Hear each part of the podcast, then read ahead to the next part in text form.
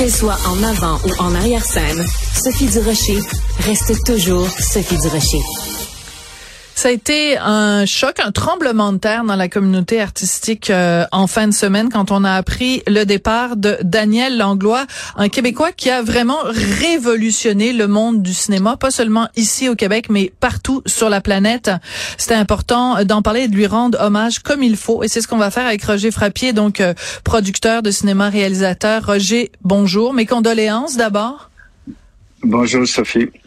Mais à, à, tout le cinéma québécois, c'est véritablement une perte immense. Oui. Alors, je, je me rends compte que peut-être pour les gens qui sont plus jeunes euh, et qui n'ont pas connu l'époque flamboyante de Softimage et de l'influence et de l'importance de Softimage, on peut peut-être commencer par le début, Roger, et d'expliquer à quel point ce que Daniel Langlois avait mis au point, à quel point c'était imaginatif et révolutionnaire. Mais ce l'était. Euh, pour faire une comparaison, je dirais que euh, ce que Daniel Langlois a fait par rapport au cinéma, c'est la même chose que Elon Musk a fait par rapport à la voiture. Très bon, bonne comparaison. Avant, il y a avant Daniel Langlois, il y a après. Tout ce qu'on fait aujourd'hui, d'effets spéciaux qui nous semblent si simples et même des fois extrêmement compliqués, le point de départ, lorsqu'on recule, c'est Daniel Langlois. C'est lui qui a été le premier à concevoir un logiciel qui euh, permettait d'animer des personnages euh, avec beaucoup de souplesse, de façon euh, réaliste et humaine. C'était une très grande révolution qui a permis, par exemple, le film Jurassic Park n'aurait pas été possible. On n'aurait pas pu faire les dinosaures avec autant de réalisme si Daniel Langlois n'avait pas inventé euh, son logiciel euh, euh, à partir de Softimage. Alors, c'est important de le mentionner. Vous avez tout à fait raison par rapport aux dinosaures. On aurait eu peut-être du stop motion ou on aurait eu toutes sortes d'autres techniques, mais on n'aurait pas eu ça, ce, cette hyper réalisme des, euh, des, des dinosaures. Puis après tout le reste évidemment Titanic et après tout le reste de l'histoire du cinéma. Euh, quand euh, Daniel Langlois donc met sur pied Softimage à partir de cette jonction là entre la créativité et l'informatique c'est une reconnaissance internationale. Donc tout de suite très rapidement tout le monde dans le milieu du cinéma s'intéresse à Softimage et au potentiel que ça a. Ça a été très rapide. Oui, euh, l'année précédente, en 1985, avec euh, Philippe euh, Bergeron, le, co-réalisateur de Tony de Pelletry, le film avait été présenté à San Francisco dans une foire de technologie graphique par rapport aux jeux vidéo, au cinéma. Et ça avait été véritablement un événement majeur. Le, le, le, Time à l'époque parlait d'un breakthrough euh, dans le domaine euh, des activités une percée, cinématographiques. Une percée importante, oui. Absolument. Ah. Alors, on le doit, euh, on le doit véritablement parce que c'est Daniel qui avait animé euh, Tony de Pelletry, le personnage. C'est lui qui en avait. À l'époque, on était obligé, euh, on aurait, on aurait été obligé de faire, je sais pas combien de photos du personnage dans tous les angles possibles pour ensuite l'animer, ce qui aurait été la façon qui se qui se faisait à l'époque. Mais évidemment, ça donnait des sauts, ce n'était pas fluide et ça, ça n'avait pas l'air euh, aussi humain que ce que Daniel a fait en créant ce personnage.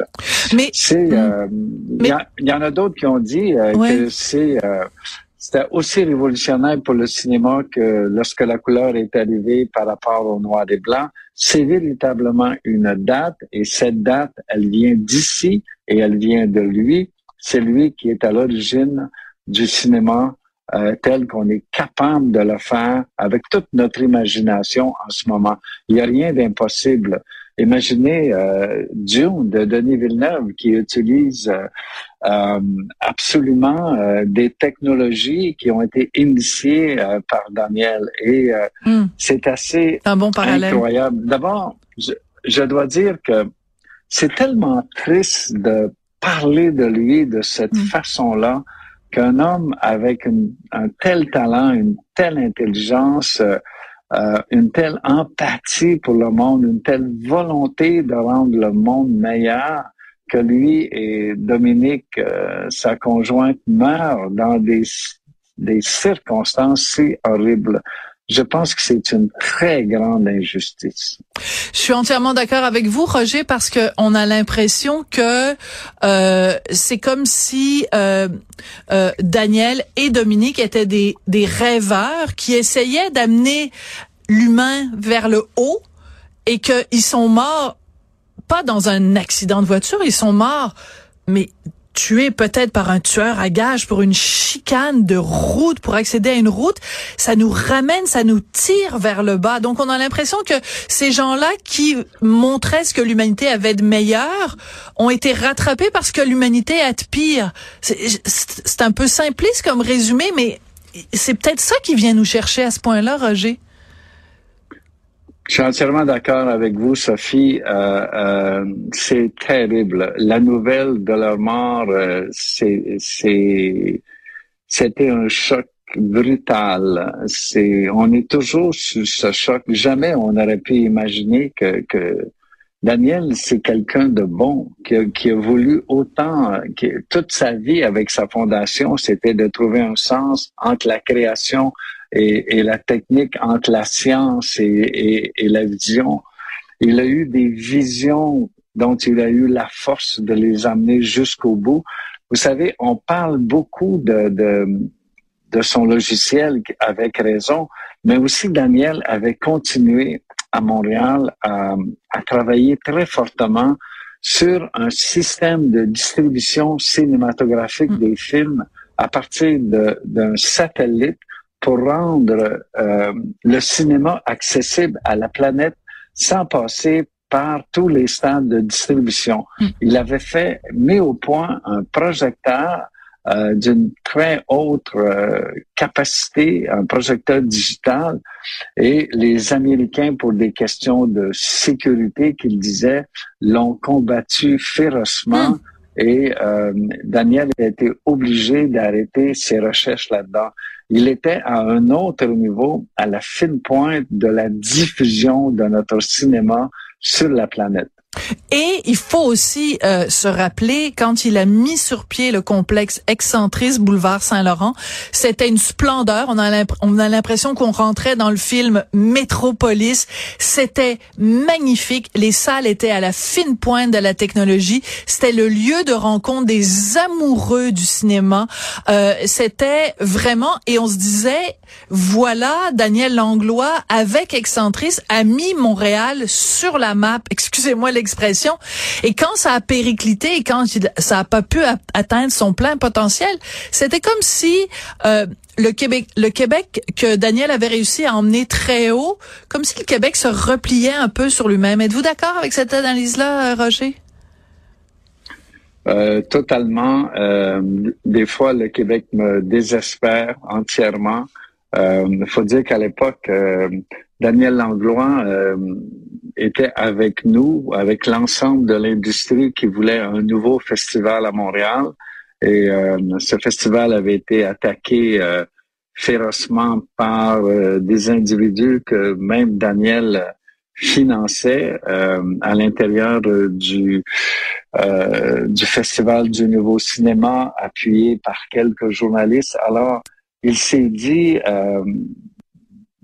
peut-être que mon avenir n'est pas dans les chicanes ici. Et moi, je pense que euh, toute cette bataille au niveau du nouveau festival, euh, la, perte euh, de sa capacité scientifique de diffusion qu'il qu'il avait mis sur pied a été pour moi le point de départ d'une certaine façon de l'abandon d'Excentris en tant que centre cinématographique.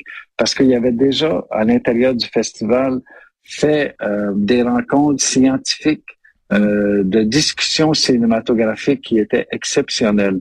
Pouvez-vous imaginer aujourd'hui, euh, 20 ans plus tard, Excentris, qui est le précurseur du Bell Light Box à Toronto. Absolument, je avec sais. un grand festival, avec un grand festival de films à Montréal. Dans quel état on serait Absolument, vous avez raison. Et moi, c'est un c'est un grand rêveur à qui euh, on a coupé les ailes à un certain moment de sa carrière.